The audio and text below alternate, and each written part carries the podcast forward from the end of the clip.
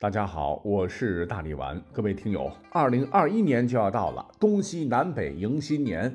二零二零年最后一期节目，咱们呢也轻松点啊，就来聊聊日常常见的，似乎跟刚才讲到的东西南北几个方位词有关系的常用语。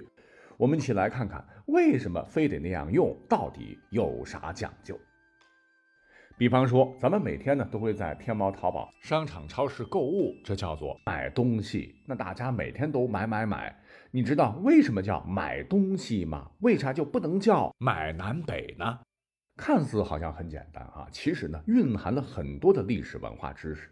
上期咱们还讲到，战国时期的阴阳家邹衍创立了五行始终说，古时候特别流行啊，是金木水火土相生相克。那古人呢，也拿它与东西南北一一对应。东方为木，震位对应绿色为青龙，风和气清，万物生长；西方为金，对应白色，对位白虎守护，是清冷肃杀，万物凋零。而南方属火，离位对应红色，朱雀骄阳似火，曝晒外物。北方呢居水，坎位对应黑色，玄武。你像秦朝就崇尚黑色，属水德嘛，水德就预示着寒风凛冽，滴水成冰，有点像这两天席卷全国的霸王级寒流一样。那讲这么多，跟这个买东西有什么关系呢？哎，这关系可大了。古时候买东西呢，用篮子啊，不像咱们现在塑料袋儿哈。这篮子是什么做的呢？一般情况下都是竹子啊，它属木。你看，有句俗语叫“竹篮打水一场空”，篮子是装不了水的，故而呢，代表水的北方就被 pass 了。同样的，代表南方的火，火一遇木头，噼里啪啦都烧完了，那更不行啊。故而购物的篮子里呢，只能装木和金，也就是只能说买东西，不能说买南北。哈哈，您听听是不是挺有意思的哈？但这只是说法一。其实呢，还有很多说法。比方说，在清朝乾隆年间，有一个大学者，他特别好琢磨这个啊，就认为东西应该是来自于东汉的说法。那个时候商业经济欠发达，全国做买卖的地方呢，主要就是东京的洛阳和西京的长安。当时的东汉人买东西就习惯的称之为去东京、去西京买货进货，慢慢的呢，东西就成为了购物的代名词。那还有一种说法很相似的了哈，如果呢你要是看过电视剧《长安十二时辰》的话，还有印象的话，一定会对长安城中繁华的商业场景印象深刻。唐朝物富民丰啊，长安城的商品经济是极其发达，在皇城的东西方向呢，分布着一百零八坊和东西两市，四四方方非常规整。坊是百姓居住区，市是商业区。东市靠近三大内，就是西内太极宫、东内大明宫以及南内兴庆宫，啊，这都是皇帝和他妃子们住的地方。那么坊间呢，多住的也是皇亲国戚、达官显贵，故而东市属于高档商业地带，四方珍奇皆所积集呀，有点类似大唐 CBD。而西市呢，离皇宫远，住的大多是平民百姓，经营的商品呢，不光是吃喝拉撒的日常生活品，那还有呢，很多来自于当时遥远的西域以及朝鲜、日本等国的客商在西市售卖琳琅满目、异域风情的商品。当时呢，不算自由市场的话，那广商铺就高达四万多家，被誉为当时世界第一大商贸市场。古人呢也骄傲地称西市为金市，金字的金。老百姓买东西，形象的比喻一下吧，就需要东市买骏马，西市买鞍辔。购时两市间来回穿梭，日子久了，买东西哎就成了购物的代称，流传下来。除了东西呢，接下来再给您讲一个更有趣儿的啊，这就是我们生活中经常遇到的“败北”这个词儿。败北呢，就是失利、打败仗的意思。那么失败，你有没有想过为什么要称败北呢？啊，败南、败东、败西就不行吗？答案是坚决不行。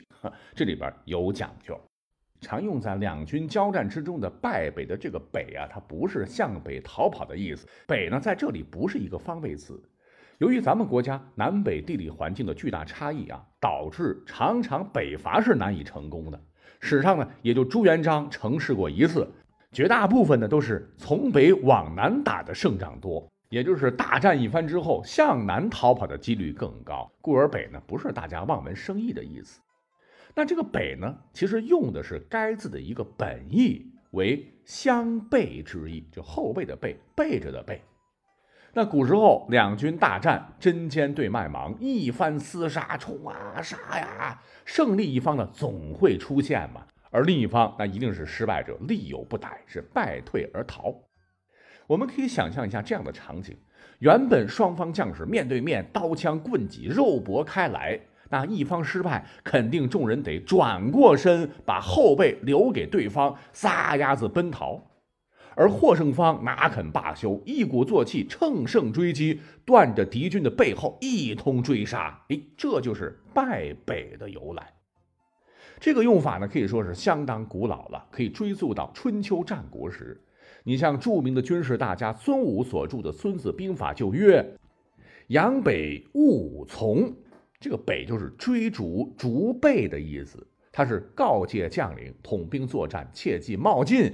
以防敌人假装败逃而设埋伏，那后来随着历史的发展，就引申为办各种事情的失利了。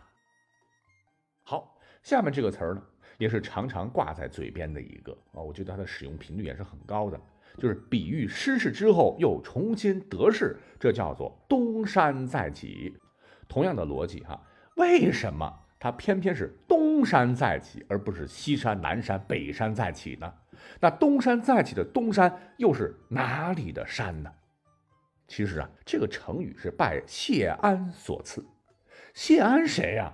哈，就是历史上挫败桓温篡位之役后，我国著名的以少胜多的经典战役淝水之战，以八万兵力打败了号称百万的前秦军队的重要的决策者啊。可以说，谢安呢，乃是东晋时期著名的政治家、名士是也。